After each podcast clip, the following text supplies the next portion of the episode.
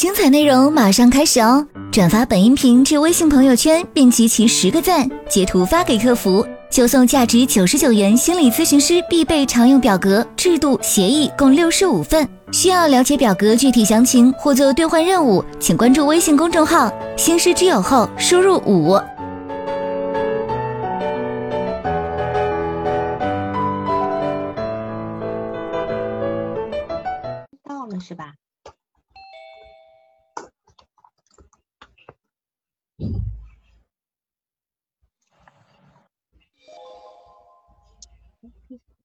我们可以开始了。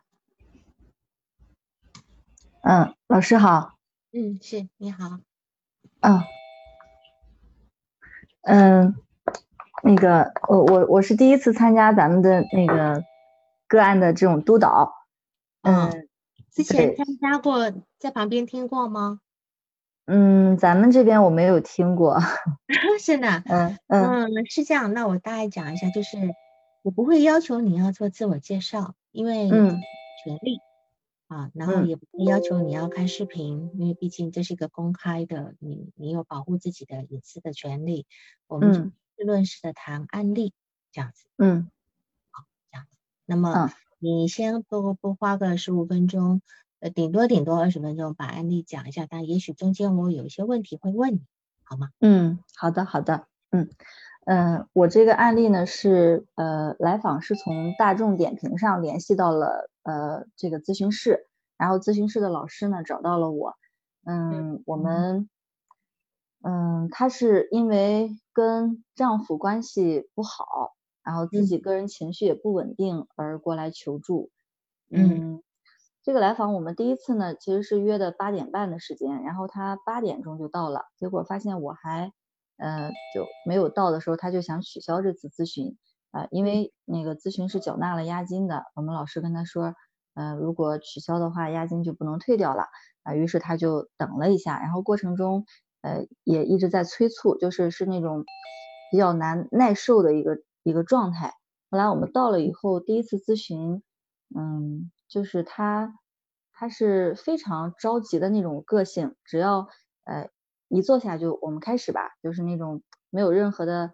嗯，缓和或者寒暄，嗯嗯嗯嗯嗯，嗯，她是一个三十，啊三十二岁，三十二岁的一个女性，然后有两个孩子，呃呃，她的嗯老大是女儿，现在已经七岁，老二是儿子，呃现在三岁，然后她是一个全职妈妈，目前在家带孩子，她的丈夫呢是企业的一个，呃算是一个高管吧。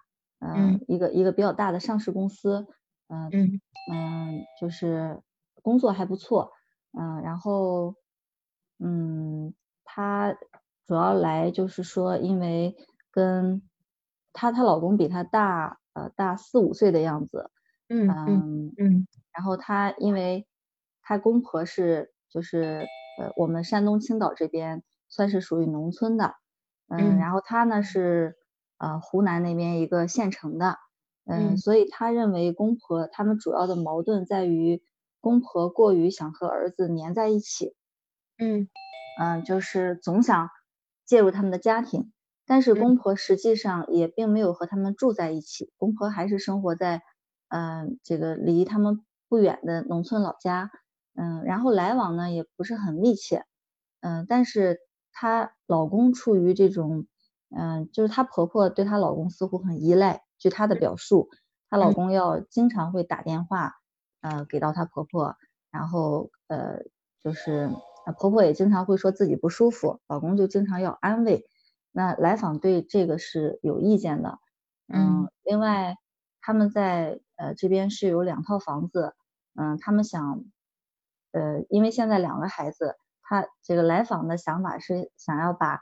两套房子卖掉，然后换一套大房子，但是老公就是不同意啊。但是老公也不明着跟他起冲突，就是那种一直打太极啊。但是也在没有跟他商量的情况下，就把其中一套房子在去年呃直接给装修了，装修了又重新租出去。这对于所以来访者一直认为她老公就是就是想只想卖其中一套，然后另外一套就不想卖啊，留给他父母过来住。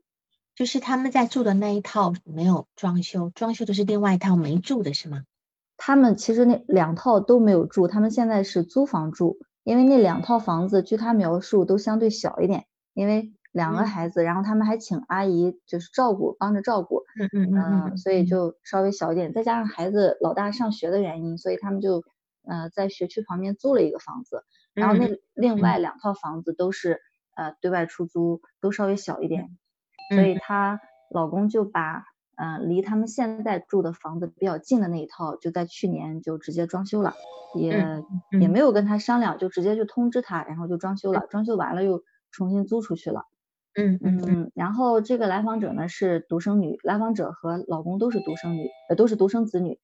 嗯，来访者的父母呢是在县城，然后房子要拆迁，所以对于来访者而言，就认为他家有一笔拆迁款，所以他认为老公。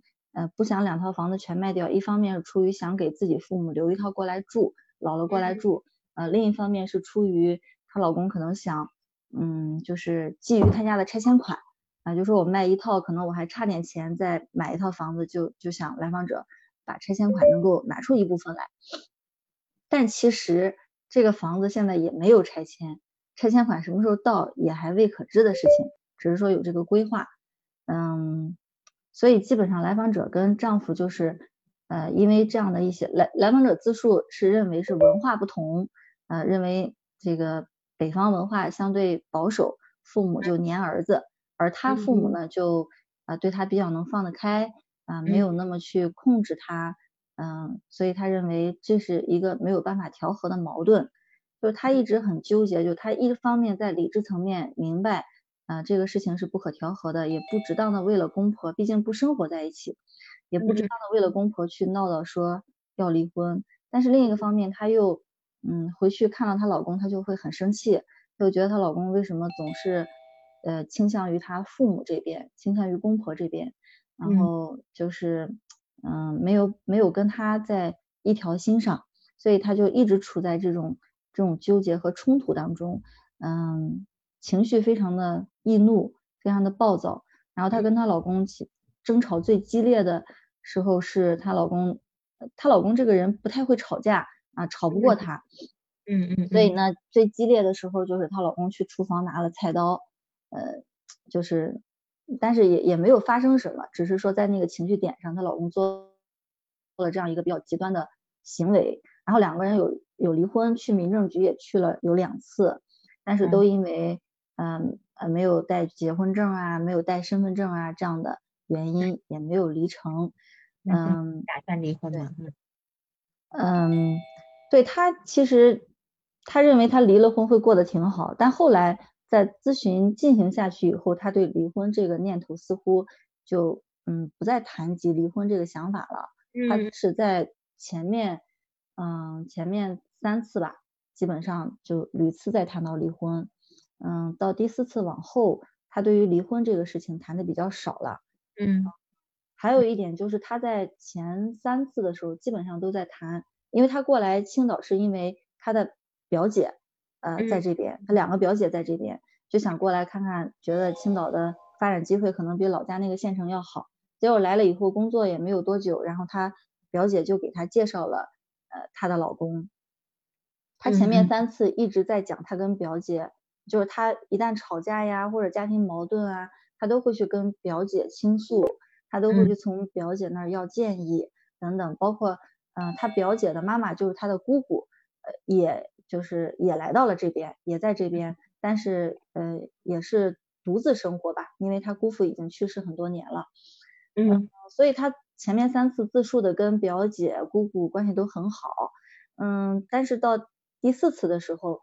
嗯，我们又谈论的时候啊，就谈到其实他对表姐还有姑姑有很多的愤怒，就是因为嗯，表姐总是会谈到呃，给他找了这么一个好对象，让他不用出去工作，然后物质条件也还可以，嗯，就对，就会就会认为，包括他结婚，他表姐都给他做了呃很多事情，所以表姐一直会拿这个事情说事，嗯，并且会会教育他。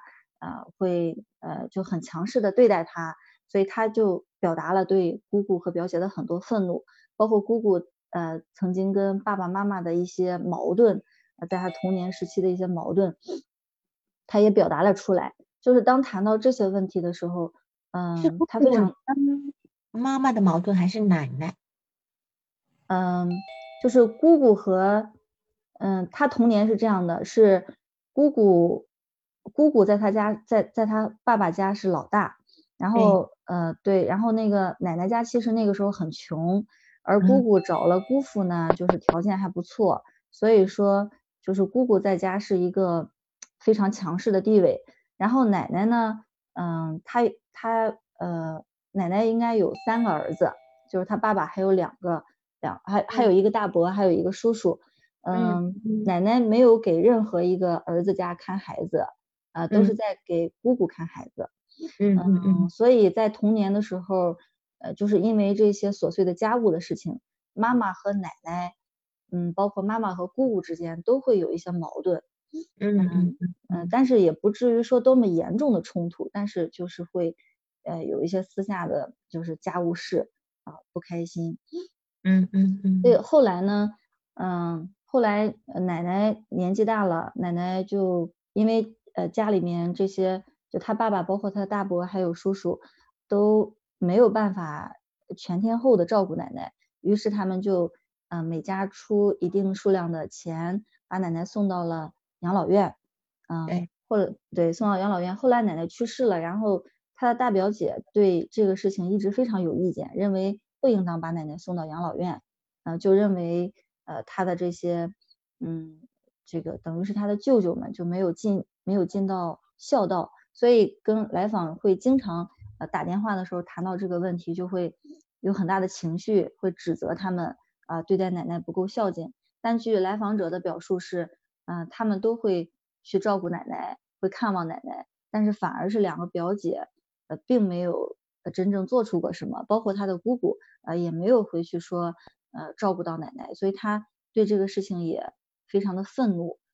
嗯，嗯，然后来访者小时候呢，就是我有在提报案例的时候讲过，有有写过，就他父母都是工人，嗯，所以需要上班。然后呢，他呃在非常小的时候，他妈妈的一个远房亲戚是一个很年轻的小姑娘，呃，就他妈妈上班的时候就让这个小姑娘带他。再后来，他长大一点，就会放到他姑姑那边去，就是跟奶奶和姑姑在一起，就是这种属于没有特别稳定的看护者。哎，嗯，但是整体跟父母是没有分离的。然后他妈妈这个人特别爱玩，愿意打牌，呃，所以说会，嗯，爸爸和妈妈会有很多的争吵，在他童年时期也会有很多的争吵。嗯，然后他做什么工作的呢？爸爸，爸爸是什么工作的呢？嗯，爸爸就是工厂的，爸爸和妈妈都是工厂的工人，需要轮班吗？需要倒班吗？需要倒班妈妈妈妈需要倒班，爸爸不需要倒班，就是基本上妈妈和爸爸正好是能够就是白天和晚上能倒开这样子。是，就爸爸是白天的班。爸爸会会在生活上照顾他吗？嗯，他说爸爸跟他的嗯，爸爸不会太管他，但是爸爸是那种。回避型的，嗯，不太沟通型的这种类型。对，生活照料，如果他妈妈不在的时候，就是靠姑姑啊、奶奶照顾，是吧？呃，对，关于爸爸在生活起居上的照顾，我们好像没有谈论太多这个问题。对，嗯，对，嗯，然后这个来访者有一个问，还有一个问题就是，他从第一次到现在，他会经常去破坏咨询设置。嗯。比如第一次他来早了，然后第二次呢，因为第一次嘛，就是考虑到大家时间就约在早晨的八点半。后来我们在咨询过程当中，他提出来，他说下一次我们就约在十点半，因为早晨有点太早了。后来我们就改到第二次改到十点半，结果他八点半就到了，他记错时间了。嗯嗯。后来就问我能不能马上过去，或者说能不能找一个我家附近的咖啡厅。嗯，我说不可以。后来他就回去了，等到十点半又过去的。嗯嗯第三次他就迟到了二十分钟，嗯，然后呃我就在第三次的咨询当中有跟他明确了这个咨询设置，嗯，后来到第四次他又迟到了半小时，他迟到半小时的时候，嗯，我就说，嗯，他他说他说要么就取消掉吧，我说如果取消掉这次的费用也咨询费也是要正常呃付费的。然后他说那嗯就是我晚到半小时，我说你晚到半小时我们就只能咨询剩下的半个小时，因为我这边是一小时，不是五十分钟的咨询。对，后来他就嗯他其实有点就是情那个时候其实我也很愤怒，我是在压着情绪跟他沟通，我也很愤怒。嗯，所以最后其实可能是出于我的原因，我是想把这个咨询进行下去，我就做了一个退让，我说那你晚半小时过来，我们这次还是按照一小时给你做，但是这是最后一次破坏咨询设置了。嗯嗯嗯嗯，对，就就呃做了咨询，但是在那次咨询当中就很明显，我们两个都在特别浅的意识层面上在工作，因为他也在不断的，就是第是第五次，嗯，我看一下，啊，对，第五次。对，也不是第四次，第四次，嗯，第四次，第五次他很准时，嗯，然后第五次很准时，第六次也也也很准时，嗯，第六次、第七次都没有问题，到了，嗯，到了第八次，到了第八次他就临时呃出现了状况，就是没有来，就是完全是我们在前一天刚刚确认了这个时间，然后他在第二天就没有没有到，嗯。后来那天我也没有跟他纠缠，就这事儿就这么着过去了啊。他就说能不能在第二天约个时间，我说没有时间，我说就下次吧。后来提他有提前咨询前有告诉你吗？就算是还是说没有，完全没说，完全没有说，是咨询啊，我已经在咨询室了，然后有有过了有五六分钟了吧，我又看到还没有来，我就问他到哪儿了，他就说他忘记了啊。那但下一次也这么忘了吗？不是吗？也是这样忘记的吗？再往下一次也是这么忘记的吗？对，对的，对的，就是也是这样忘记的，就是最近的这一次也是这样忘记的。那后来还有做吗？还有在做吗？嗯，就是他说他就是最近的这一次，他说忘记的时候，我说那你咨询费还是要正常付的，他就说不是吧？然后我说这个咨询设置我们其实已经讲过很多次了，他说那我晚晚二十分钟到，所以他就又过来了，过来了我们就咨询了剩下的四十分钟。这样所以你讲的是第九次的时候他过来了，对，过来了。那么第八次有收费吗？没有，因为第八次就可能当时我因为他是单次收费，他是单次收费。我在对我在当时那个情况下，可能是我认为他也不会 交这个费，我就没有去跟他纠缠这个事情。对，我就对对。对，这一点对咨询师来讲确实很难，是又怕又怕遵守了以后太严格。嗯，又怕把来访者给搞到就是破坏设置的这个部分，确实是很难的部分。但是重点是我们要理解它背后的动力在哪里，因为它很离谱的，总共九次，几乎是超准时的，也只有两次。对，是的，而且他从他从第四次就开始跟我讨论，呃，他最开始第一次的时候就问我咨询需要呃，哎呀，早上有点忘了，喂。不是有人没关机，有人没关声，没关音。嗯嗯，他就是他在呃最开始就问我说，呃一个疗程大约需要多久？我说像我们这种，嗯这个十至少十五次起，他就认为很很久。我说这已经是很短程的咨询。然后在到第四次的时候，他就会反他就会反复跟我讲，他也没有什么大的创伤，也没有什么特别的问题。嗯，他就觉得做几次他就差不多了，他就一直。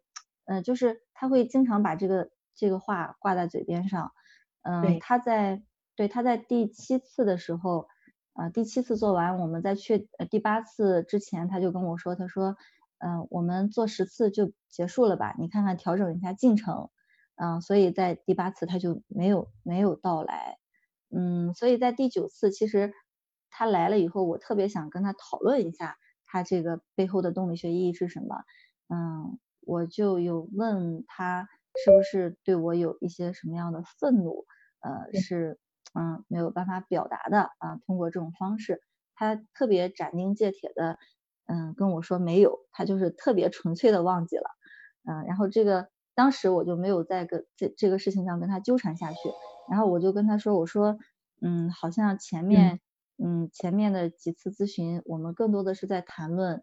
啊，你丈夫、你公婆、你表姐、你姑姑，我说好像嗯很少有回到你自己，就是就是你自己到底是在经受着一种什么样的状态？就是你是一个全职妈妈啊，因为他在呃第七次的时候有谈到过，他也其实挺焦虑的。我说似乎你很少去面对你你焦虑的，你到底在焦虑什么？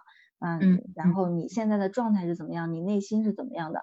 当谈到这些问题的时候，就是每次我们试图在讨论他的情感的时候，他就非常的不舒服，嗯，他就会头疼，嗯，然后包括谈论他童年的时候，他就说没有什么特别的事情，嗯，就是这个样子，特别宏观的讲。所以在呃第九次的时候，我就又带他去回到去谈论童年的事情，他就。呃，谈了一个画面，就是他印象特别深刻的，就他放学回到家，还没有回到家，走在呃家门外的时候，就听到家里面摔盘子、摔碗的声音，嗯嗯，然后他就他就在心里边想，肯定不是他父母在吵架，啊，但是回到家以后就发现是他爸爸妈妈在吵架，嗯，然后他又非常的恐惧，嗯，他就一直站在旁边哭，嗯，就是这是他童年印象很深刻的。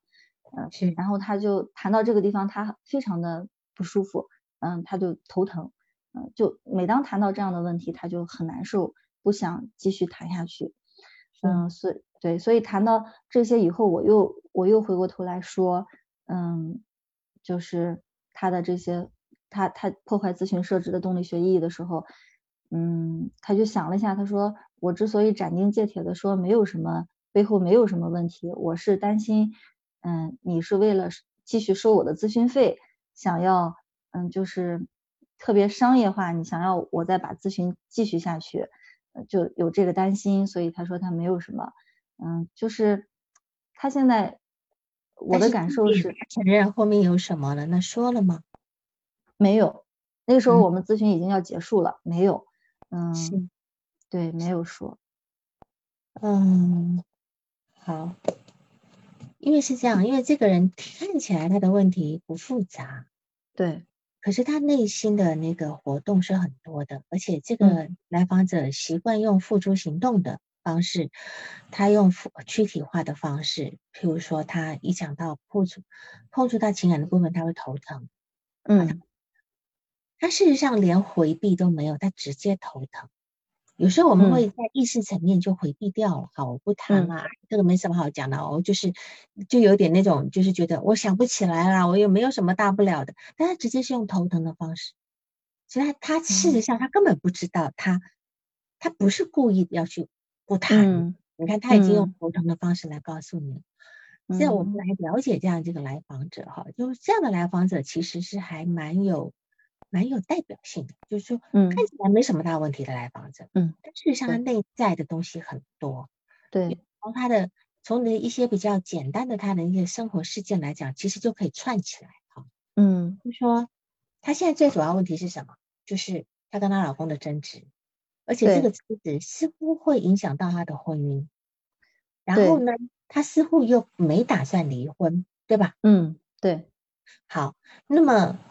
以前他或许有很多事情，他都跟他的表姐去讲，对，可能从小到大跟他表姐讲，但是他现在估计来找你的原因是因为他不想跟表姐讲，是的，是的，对吧？好，所以今天在这个位置上你就知道了，你顶替的是一个表姐的位置，嗯，如果今天顶替的是一个表姐的位置，那好了，那个这个直接转过来了，他对表姐什么样的感觉，对你可能，嗯，很易切入。你理解吧？嗯，所以这个地方你要先注意一下哈，就是他跟他的，他跟他的权威关系，可能就是建立在他从小奶奶、大姑、表姐的这种关系上。因为你其他的资料就是目前还没有搜寻到，比如说他童年的，呃呃，跟老师的关系啦等等的这些不知道。但从这几个关系，我们可以知道，他跟权威关系这种依恋，不是一种非常安全的，嗯，不是一个非常，而且。表姐是姑姑的女儿，对吧？对的，也是大姑女。所以今天表姐跟大姑是一家人，而且表姐、姑姑、大姑在家里是算是最有地位的，因为她嫁了个有钱的男人，是吧？对，对的。然后呢，她现在其实也因为一个经济状况嫁了一个老公。嗯。她唯一讲到一个理由就是她的经济基础，老公经济基础不错，完全没有讲到啊欣赏老公什么，完全没有，就只讲那个经济基础。所以她今。的所言所行全都是在现实层面上，嗯，都在现实。那我们现在来看他，就是说我们首先知道他没有一个很健康的一个依恋关系，他没有，嗯嗯，关系。所以他今天，呃，我我如果说我们今天来看他从小的这个成长过程，你认为他最想要得到的是什么？他最想要得到的是关注，什么样的关注？就说你刚刚讲的他那那样的一个从小被忽略，然后呃妈忙还倒班，爸爸有点回避，他有时候得去去接触他的奶奶跟大姑跟表姐，不得不，对吧？嗯。那么在这样的情况之下，一个人如果是这样长大的，他最想要什么？一个关注是肯定的，关注是正常人都要的。哪样的关注？哪样的情况？如果你是他。想要一个呃比较安全的依靠感，对，有人说亲密是，他要亲，他要安全的依靠感。那么我我今天就更笼统的说一下哈，他要一个家，嗯，他要一个家，这个家不是像他小时候那个家，而是他心目中真的完完全全属于他的家，他不需要在今天妈妈不在，我得到大姑那里去，哦，等等等等的。嗯，他要他要一个以他为中心的家，对吗？嗯嗯嗯，是的，是的，对对，有人讲到父母的关注，没错。但是现在这个部分，我们再讲吧。此时此刻，她跟她的婆婆关系也不好。那么我们就虽然她要，那此时此刻父母父母的关注是绝对没有了。嗯，而且呢，她似乎也没有办法跟后面的这些人建立依恋关系。对，没有办法建立依恋关系。嗯，然后呢？现在他如果说我们锚定了，他确实是要一个真正属于自己的家的时候，所以我们就能够知道为什么结婚到现在他的问题会出来了。对，要一个稳定的关系，要一个家，但是他现在的问题就在于他的稳定关系出问题了。嗯，老公表明了，就说我都要照顾我的父母，我对，一定我一定要孝顺我的父母，嗯，然后把父母摆在他前面。那对于我们很多人来讲，然后换成是我，我我会接受，我就会觉得我的父母比我重要，我会接受。就是呃，我们可能我就会觉得说，你今天把你父母都奉养好了以后呢，嗯，你就会对我有更多的关爱，因为我觉得我满足了你的需求，对吧？嗯嗯嗯，我们两个是永远会在一起的。你你父母总要走的嘛。嗯嗯，好的，我是这是我的观点，这但是这不是他的观点。是的。对，因为他跟他的父母就没有很冷漠，他他无法去理解为什么我的老公要跟他的妈妈这么近。嗯，他不是故意要去抵触这件事情，是他脑子里就没有这个概念。嗯，所以他现在百思不得其解的原因在这里。嗯嗯嗯。所以我们先，我们今天要一定要理解他最后的那个状态。哎呀，嗯，那个进来的人关麦，或者是那个谁帮忙关一下。那个娜娜还是谁？今天谁在？好，帮忙关一下。好。然后呢，他其实，比如说，他今天来跟你讲，呃啊，要十五次，他显得有点迫不及待，对吧？哈，嗯嗯，三次才能评估，才能够真正看，他有点迫不及待。这个迫不及待是因为他对于此时此刻他婚姻的焦虑，他已经跑了民政局好几次了，哪一次都不擦枪走火，对吧？哈，嗯嗯，他现在的问题就在于。他到底是要维护她的主权，还是牺牲自己的主权来保住老公？嗯嗯，没有办法是的，她没有办法，而且她跟老公的问题是迫在眉睫了。所以她现在除了她没有办法去等待这个结果的焦虑之外呢，而且她也不愿意再去问表姐。嗯嗯嗯，给她的答案一定不是她要的。嗯嗯。对，别说你老公很好了呀，嗯，因为让你让你不用工作，在家里当全职太太有什么不好的啊？哈，一直邀功，听了就不爽了，对吧？哈，嗯。然后呢，但是 如果说你今天在这地方就问他，就是说，呃，咨询有一定的进程，哈，但是我不是，我想知道你为什么这么急？嗯嗯嗯，他或许说不明白，但是至少你理解到他的急了。嗯嗯嗯，建立关系的第一步。嗯嗯，他你你只要理解他的急，他就能够缓下来。嗯嗯嗯，有人知道我饿了，我就不会那么饿了，你懂吗？嗯，明白。嗯，而且他来的时候一定是很着急的，就对，没有一个人可能说，哎呦，我我我去厕所等着，我什么时候想上厕所？一定是一定是进了厕所就是马上要上厕所的嘛。嗯来就马上要解决问题，这是一个来访者天经地义的想法。嗯嗯嗯来访者都不知道咨询的进程啊，还得收集资料啊，啊，还得干嘛呀？还有什么长程两三年？嗯，更不可能想象，对吧？嗯嗯，可能十次的都是很多人都觉得十次呃可以了，很多人都真的是有这种感觉哦，好像十次就可以，所以变成我们在咨询的过程中，我们是要先培养病人的。嗯，先先做一个预备性会谈，其实可能你的前十次、前十几次都叫预备性会谈。所以会谈是让他了解，你今天要真正进入一段咨询的部分，是有一个要有一个各方面的心理准备的。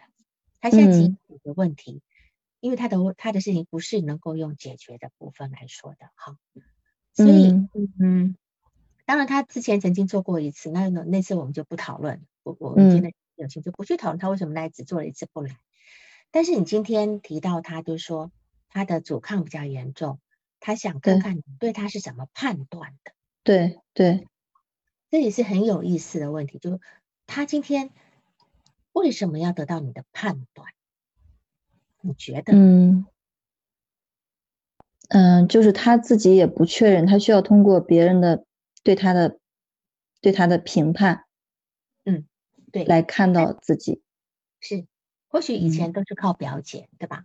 那或许是以前呢，他有一套自己形成一套自己的体系来来判断很多事情，但是那个体系到现在就不够用了，就不能用。就她可能在这件事情，在跟她老公的事情上面被她老公触动了，就觉得怎么我们两个的差异这么大？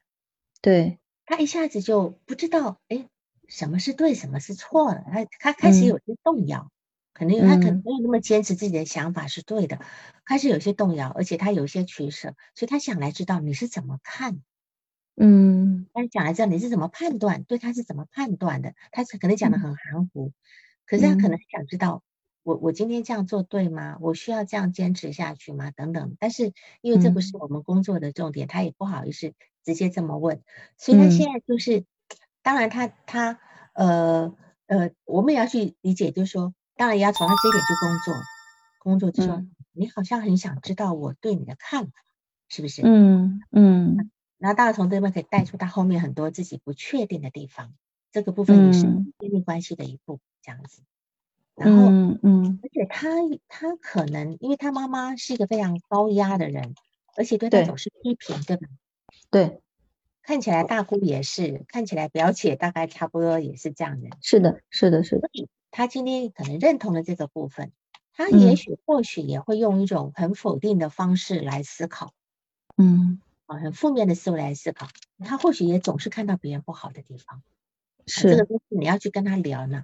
所以，如果是今天是这样的一个人的话，他其实是不知道自己是想要什么的。一个人一旦用排除法的时候，他就不知道自己要什么。嗯，现在买东西就是啊，这个不好，这个不好，然后这剩下就是，那你就不是个主动，就是我一眼就看到什么就确定了，我知道啊。譬如说我今天嗯去服饰店买个东西，然后我一看中什么，然后我说好要这个，然后店员一直来推销你，就说不用，我就要这个这样。但是有的人会因为店员的推销，嗯，他就会受到别人的影响，哎，这个人就是容易很很很容易受到别人的影响，因为他。为什么他会这样？我们又要去再进一步理解他为什么会这样呢？嗯，在成长过程能够理解他吗？就这个部分，他为什么没有一个中心思想？因为，因为他的养育者都是给他了非常不稳定的关系，而且，嗯嗯，他就没有没有人给到过他很多肯定的、确定的。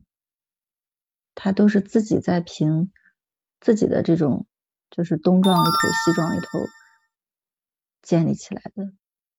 对的，就是说，呃呃，这样讲吧，就是他今天呢，有时候要迎合大姑，有时候要迎合奶奶，有时候要迎合表姐，因为当他很弱的时候，然后他妈妈在家里似乎又不是那么的，呃呃，应该讲。地位是吧？嗯，感觉了，因为姑姑都已经很强势了。对对对，是的。然后奶奶也是个很强势，会跟妈妈呃会有起冲突，所以她今天自己的妈妈不是那么有地位的时候，她必须看别人的脸色。嗯嗯，她就要去迎合别人，她就要去藏起自己的想法，嗯，对吧？然后在这个地方的时候，他就没有能够形成一个很稳定的超我。嗯嗯嗯，分享的超我不是道德的超我，而是他对他自己自己的一个价值观，他就没有办法形成一个稳定的价值观。我要什么，什么对我是好的，或者是我敢去争取，他就没有。所以他今天会很呃回避也好，还他今天不敢表达，他总是闷闷闷的生气。就包括他的公婆婆，只是说他太硬了，太犟，嗯，啊，所以就这样，一个又硬又犟人，一是憋着嘴不不吭声的，一不高兴就不吭声，也不会去吵的那种人。所以其实人家并不知道他心里在想什么，或许他连他自己都不知道他心里在想什么。嗯，你你今天呃，就是说我们要理解到说他的成长背景是被忽略的，嗯，所以他今天。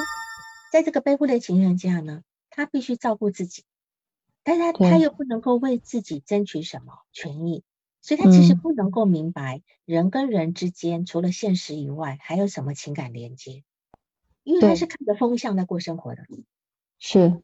是，所以他今天不知不知道哦，他今天就没有办法把握说啊，因为你们虽然只是我的表姐跟我姑姑，可是你们很爱我呀，啊，我也能，而且他今天可能对他来讲这个把握是没有的。嗯，是的，他得去迎合对方，所以为什么会导致他的姑姑大，他的表姐总会说他，总会说他，因为他可能就靠着这个关系上来的，嗯，对吧？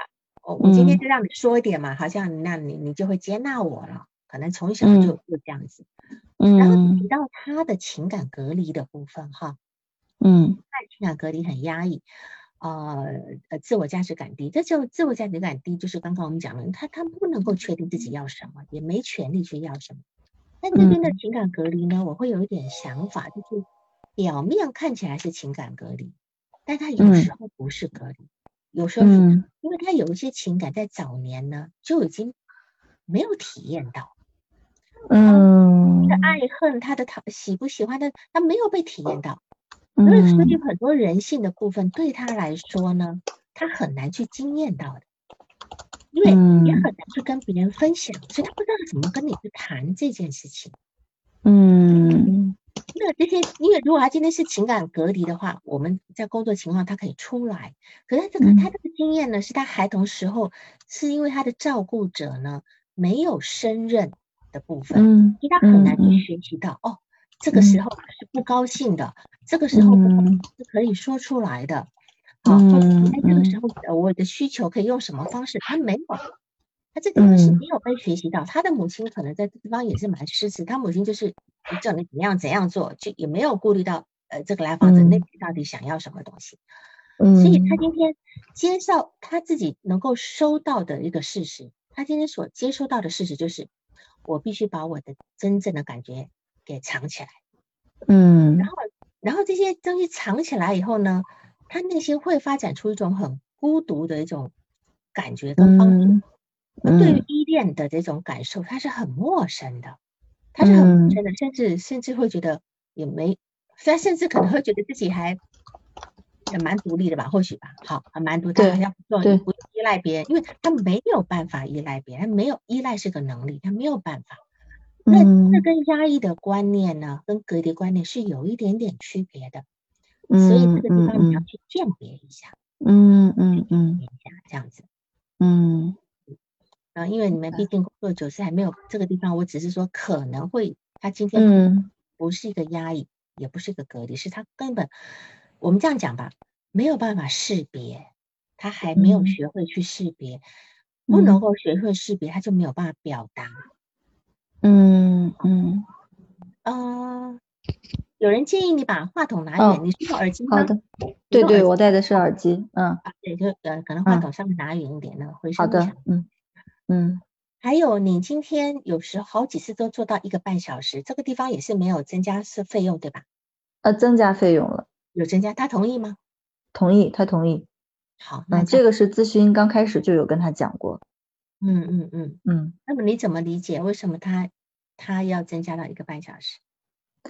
嗯，有时候其实是他有好呃，基本上很多次都会在快要结束的时候，他会又谈到一个话题，所以这个话题就可能我在那个当下就没有去打断他，然后时间就到了一个半小时，就也没有对我们也没有就是因为这个事情沟通，只是说就自然而然到了一个半小时，就这样是嗯。是，所以他他今天是接受这个部分的哈。有一些来访者呢，他可能他的倾诉欲望比较强烈的时候，刚开始的时候，呃，我会发现他好像一小时是不够的，因为有人讲话嗯就会特别的 绵长，不知道要花很嗯多语言才能够把一件事情讲清楚。那么对于嗯我来讲，有时候我不一定是一小时，有的来访者我就会在前初期其实就是一个半小时。我觉得这个设置是人定的，只要大家遵守这个设置就好了。那通常嗯等到有一天他慢慢慢慢讲清楚了以后，他自己其实一小时就够了。这样子，那这嗯种状态跟那种故意要拖你时间的是不一样，因为他付费嘛。对对对当然你你可以就，呃当然这是提个每个人的工工作的方式的参考了哈。有人刚开始就觉得他他要整理很多东西，他话就讲不明白，所以他要需嗯要长一点的时间。那我就觉得，那我们每我们就设定一次一个半小时，然后呢嗯等到差不多了，然后慢慢就恢复到一个小时，就这个部分，这这是个操作的一个部分。嗯，这样子的，所以我理解一下。那他既然是有付费，那我们就这个部分是不需要不需要讨论嗯，没有都没有什嗯么大问题的。然嗯后呢，再来就是说，嗯，当然，他今天他今天有很多，你今天那个逐字稿非常有意思。逐字稿里嗯面，对，逐字稿里面，我们先来讨论你的逐字稿，我怕到时候来不及讨论。好的，嗯到时候我今天要回头过来看前面的。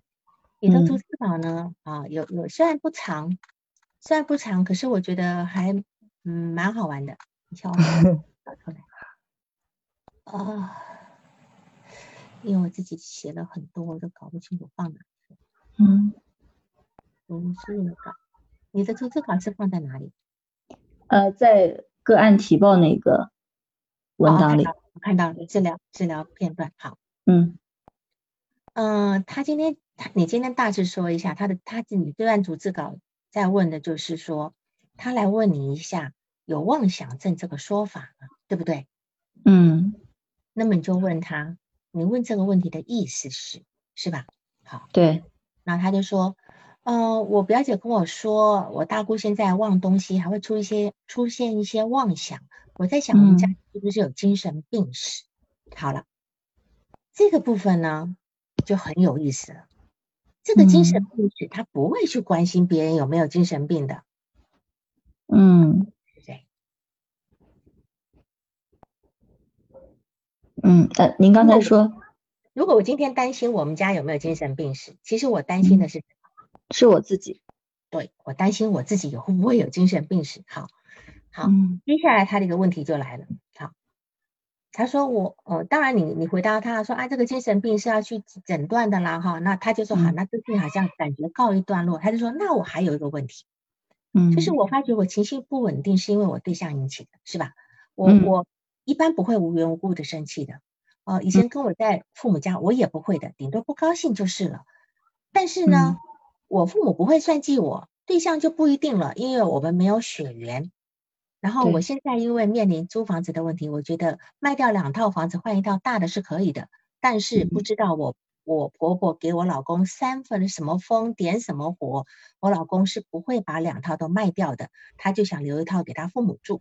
我是觉得这样的，但是他不承认两套嗯房子哦，就他不承认这样子。那从这一段话，我就觉得非常有意思。这段嗯三个点可以延伸，就是这么嗯短短的几行。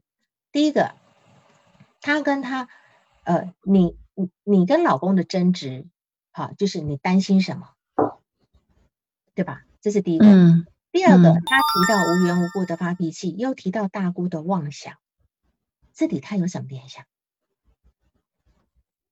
嗯，就他担心自己也会像大姑这样吗？是，但是他提到的是妄想，那这个就是第三个问题了。她嗯猜测老公只是想卖掉一套，老公不承认，对吧？而且她嗯说我跟老公在一起吵架，然后呢，以前我跟我母亲、父母亲吵架，算了，他们他们是我，他们不会算计我，因为我们有血缘。对。那么言下之意是什么？就是她跟她跟老公没有血缘，所以老公会算计她。对，她的妄想在这里。怎么算计？怎么算计呢？下毒吗？还什么吗？嗯，没有。她在这儿说这个算计就，嗯嗯，没有。就这这次她的算计就是说，她老公应该在算计她家的拆迁款。对，但是我我猜想不止这个，为什么呢？他今天都引到精神病性去了，他就会觉得自己的猜想是非常荒谬的。嗯，对吧？嗯。所以这里面有他没有办法说出来的，所以他还要问你说，你比如说这样讲说，我老公会不会想要害死我？然后呢，他给独吞那个钱了，然后他想不会，然后怎么有这么荒谬的想法？那我我大我那个大姑也有现在有妄想症，我不会我也有精神病吧？嗯嗯，是这么来的，你懂吧？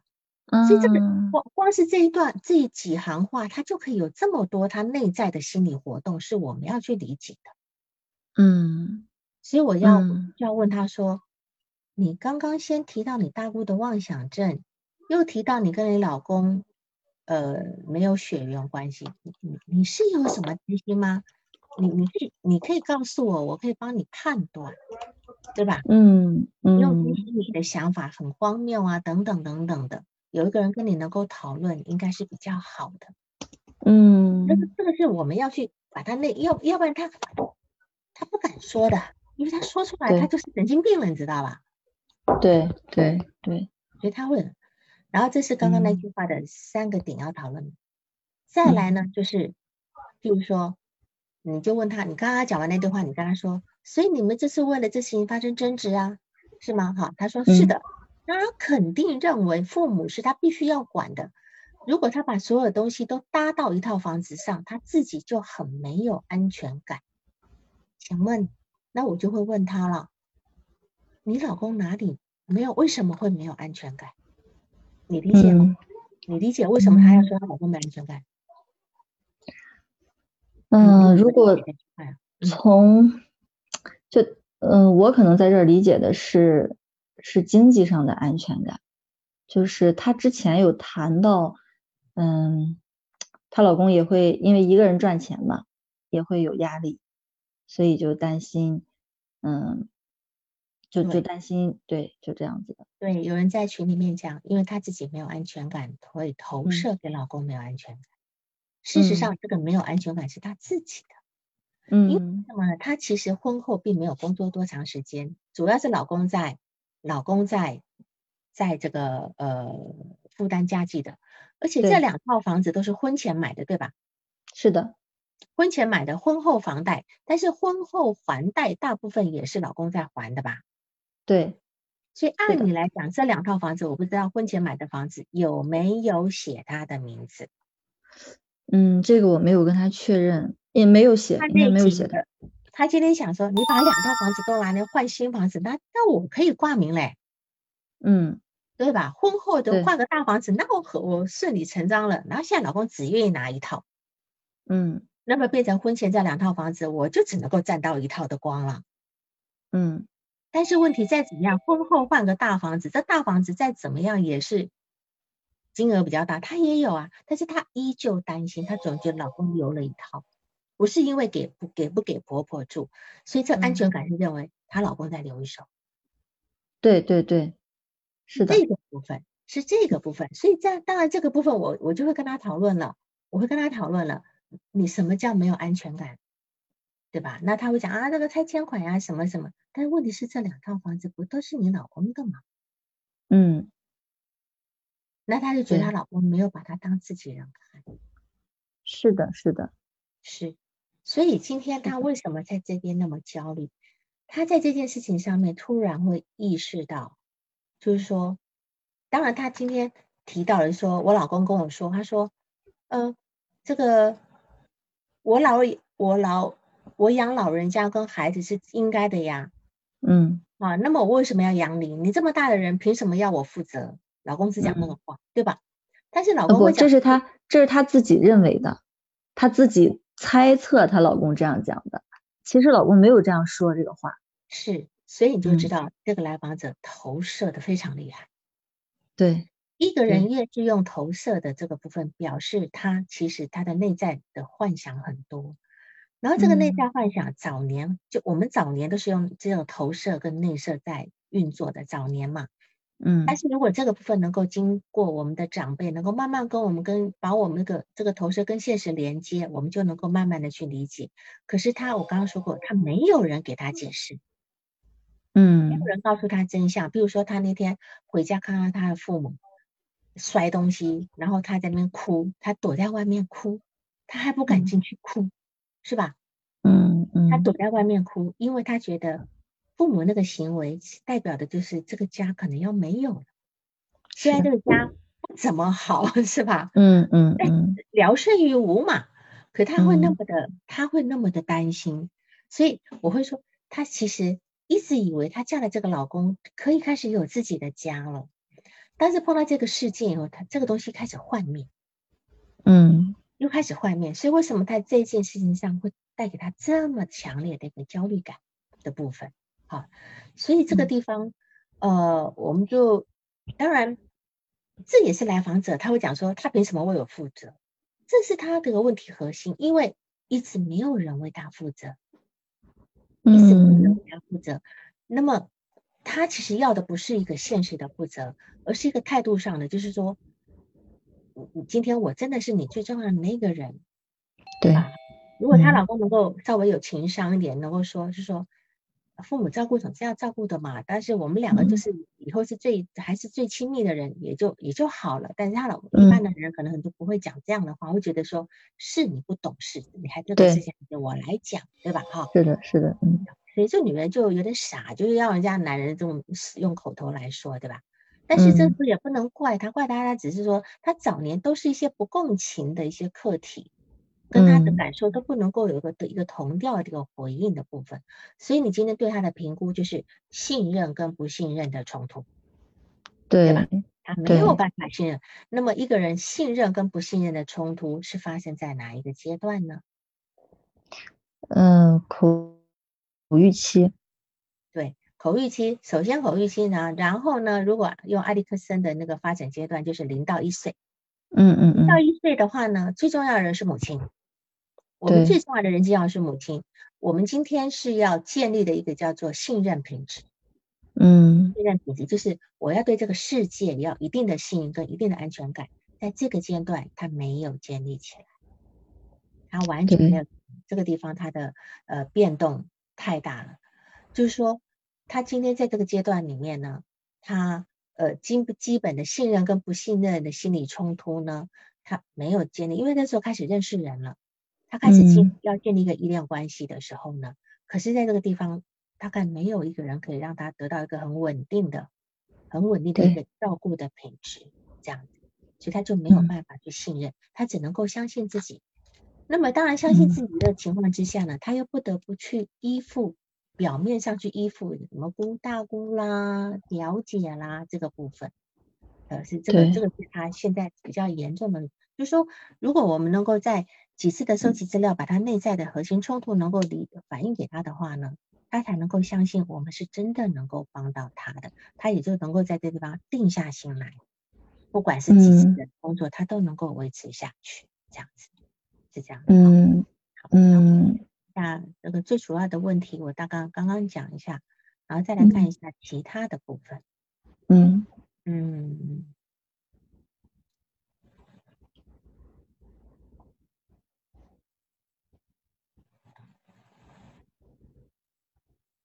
总共做了九次，有人在问，总共做了九次。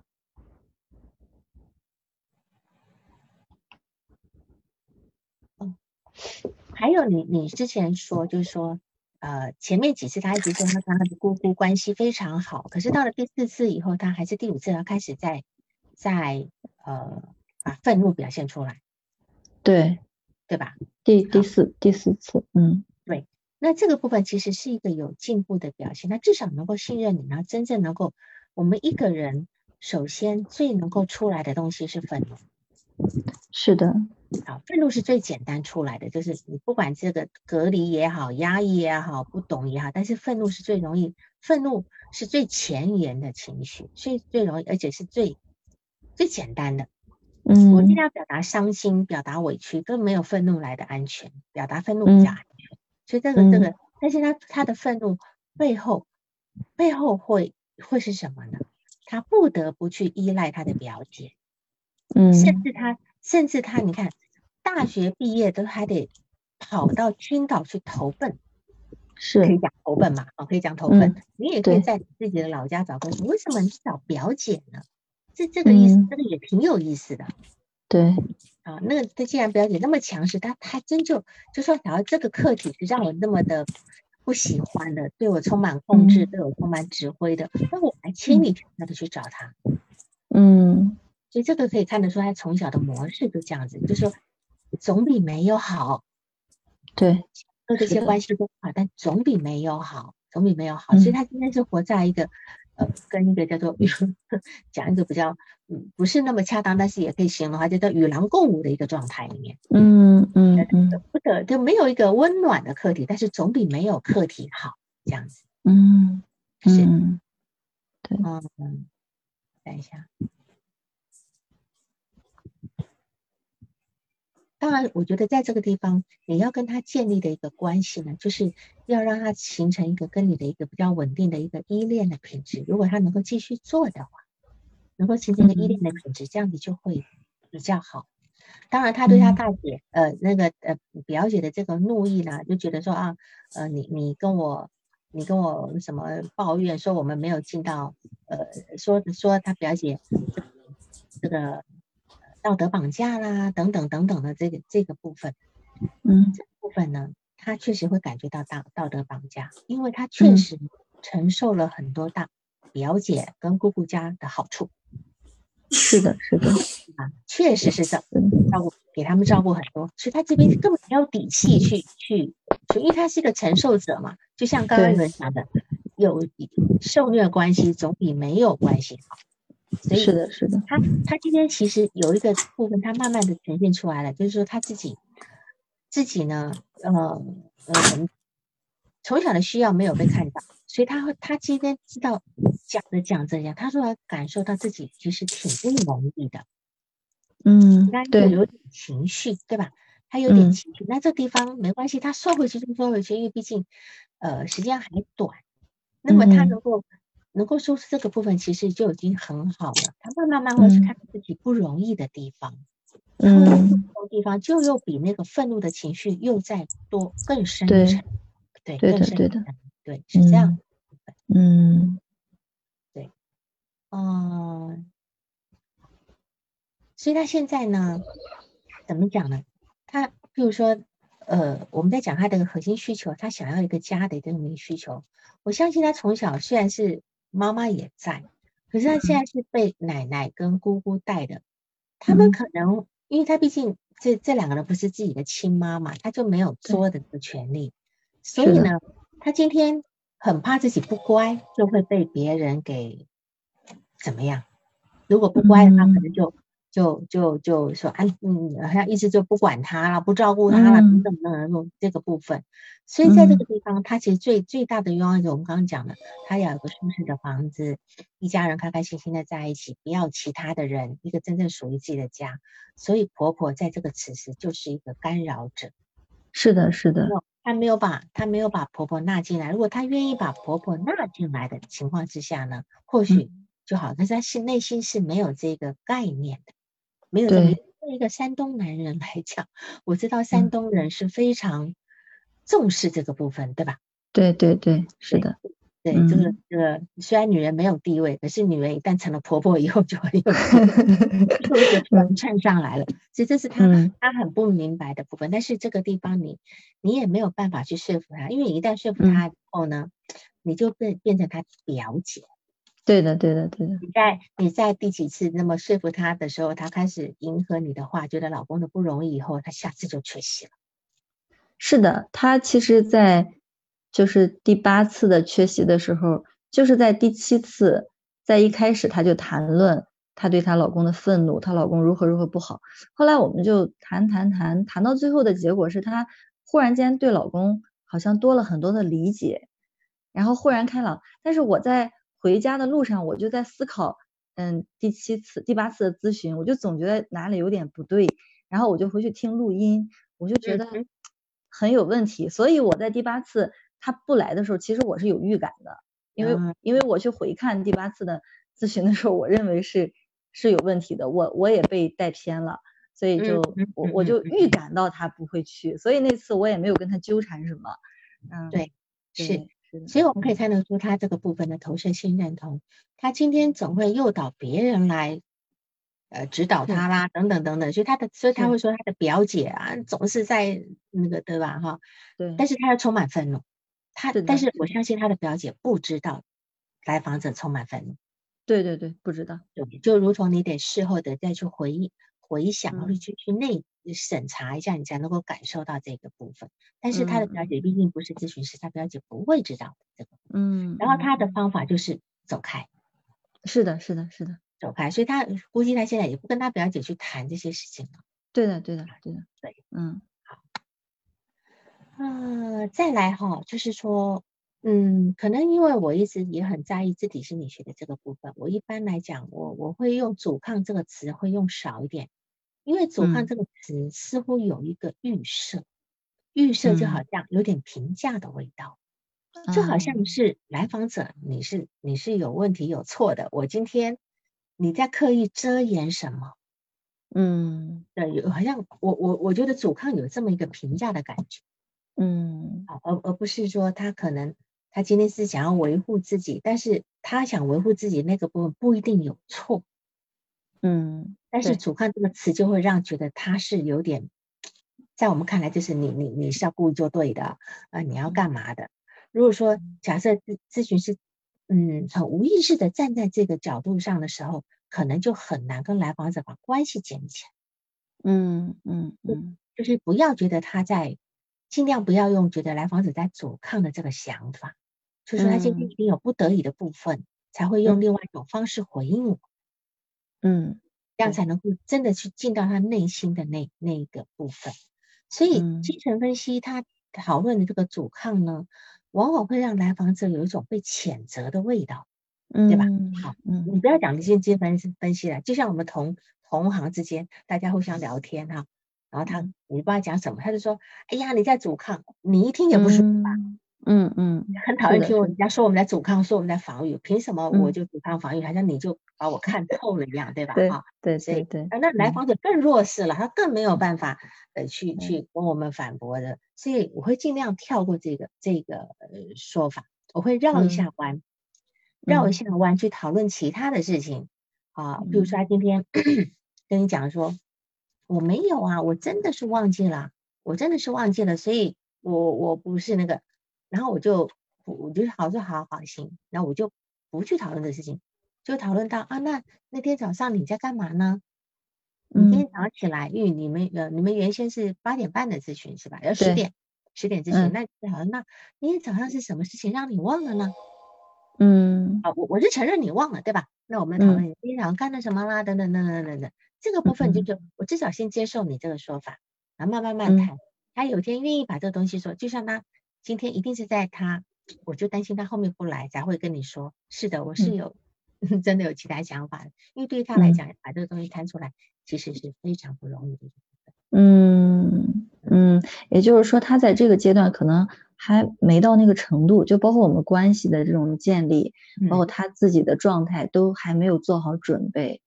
对对，远远不到，远远嗯嗯嗯嗯。所以他在抱怨老公的时候，我们应该是要去，其实就站在他的位置上去看看他到底在抱怨老公什么。好，那这个地方能够理解到什么样的程度？因为他的抱怨在他看来肯定是有道理的。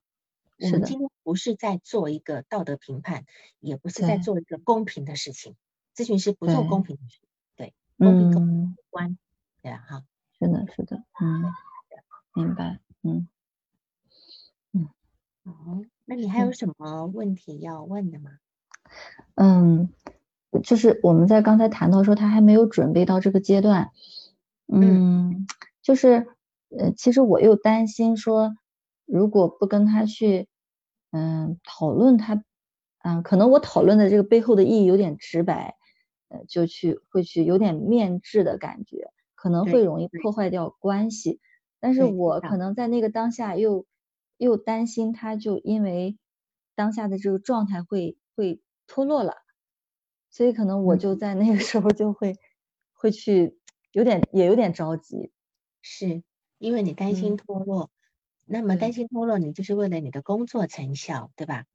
嗯，其实不是，我其实在这个来访者身上，嗯，我我更多的是还真的是觉得他这个问题需要去解决，不然他会后面也会就是还是会有很多问题，可能当然对我自身来说，我觉得。我肯定还是希望这个个案持续下去，因为这是我第一个嗯正式用精神分析的方法去做的一个来访者。在此之前，我没有去嗯说研究某一个流派，就是其实都是在泛泛的在用。我是在去年下半年开始呃真正开始学习精神分析，然后在今年接到这个个案呃开始往下走下去。我其实还是蛮希望把它，可能这是我内心的蛮希望把它做下去。是。我我我知道每个咨询师都希望能够能够，这个是对来访者的帮助，也是对我们个人的一个肯定嘛，对吧？好，我们学了花了这么多精神，这是我们必须应该要得到的回报。但这个东西来讲，有时候叫做越想要就会越干扰我们的工作。所以我想讲那种，呃呃越。就是越越越担心经济来源的咨咨询师，他可能就越很难做好工作。当然，我不是在说你，就说你越有其他的想法，你可能会越难把这个工作做好。那么，对于对于你就说你的有你有个问题，就是说如何去在来访者阻抗的时候去进入他的潜意识层面工作。他但凡在阻抗，你是进不去的，嗯，进不去的。首先，我们一定是在在这个呃，它的核心的需求上面做工作。如果说，譬如说刚刚能够那几个核心需求，在你自己的几次的一个内省里面去理解到它的时候，能够反映给他，他就知道哦，你今天是理，你今天知道我要什么了，他自然会引你进入他的潜意识，不需要你要去什么凿开，凿开，明白，就不需要的啊，因为这个。今天他但凡他想要抵抗你，他有太多技巧了，你绝对是打不过他的。是的，唯一只有跟他站在同一个方向，才能够工作这样子。所以我不知道你今天有没有呃理解到他如何用用一种顺应的方式，然后进入他的潜意识，嗯，而且帮他去澄清他的那些感受。对，嗯，我大约能理解了，因为其实，在我们的工作过程当中。我我可能对她其实内心深处还是会有一些评判的，比如说她会跟我讲，她跟她老公非常激烈的一次争吵是起因是因为，嗯，她婆婆糖尿病，然后给她老公打了电话说，嗯，好像好一点了，她老公就很开心跟她讲这个事情，然后她她就讲，她说，啊，到底是不是真的糖尿病？说不定是装的吧。就是其实这个话，对，在我可能会有道德的色彩，就会想怎么会 会这样想，就会。像您说的，没有说跟他站在同一个方向上去考虑他的成长经历，导致他会有现在的这些，呃，对别人的一些表达方式、行为方式。对，对，对，嗯。所以，被人说这个方式呢，确实可能会破坏到你们的，会破坏到你们的咨访关系。我就记得有一有一件事情很好玩的，大家多多花点时间，我讲了一个一个例子，就是，嗯。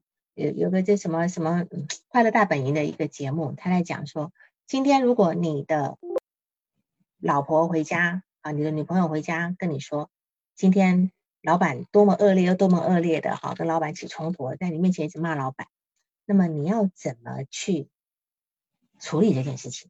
好，第有三条路，第一条路，你跟他一起骂老板；第二条路呢，再跟他分析这样子跟老板起冲突对你有什么？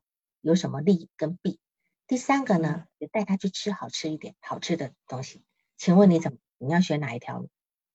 第三条就说你别啊，不烦了，不烦了，我们去吃好吃的吧。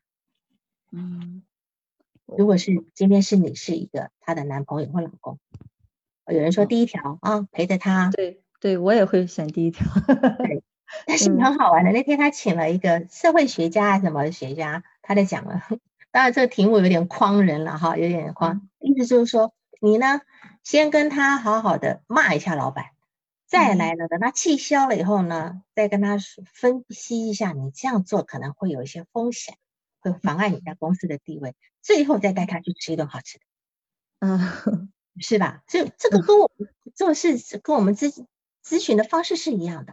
嗯，就是你担心他罔顾这个社，这个现实的部分，然后把老公人跑了啊，那这是你担心的。但这个东西要先满足他个人的需求之后，我们再来做。但到底是哪一次开始做这件事情，就等他的需求何时满足再说。嗯，是的，是的，是的。先共情在理智前，最后理智是放后面的。所以我们讲情理法，情理法，情在前面，理在后面。嗯嗯嗯，了解了。嗯。好那今天就这样，好吧？好好的，谢谢老师，受益匪浅，谢谢。嗯，好，就这样，好好好，拜拜，拜拜。本次督导完毕，喜欢请留言或分享哦。需要报个案的老师，请查看我们喜马拉雅主页个人简介，也可以在微信公众号搜索“星师之友”，关注微信公众号后联系微信客服进行预约，报个案完全免费哦。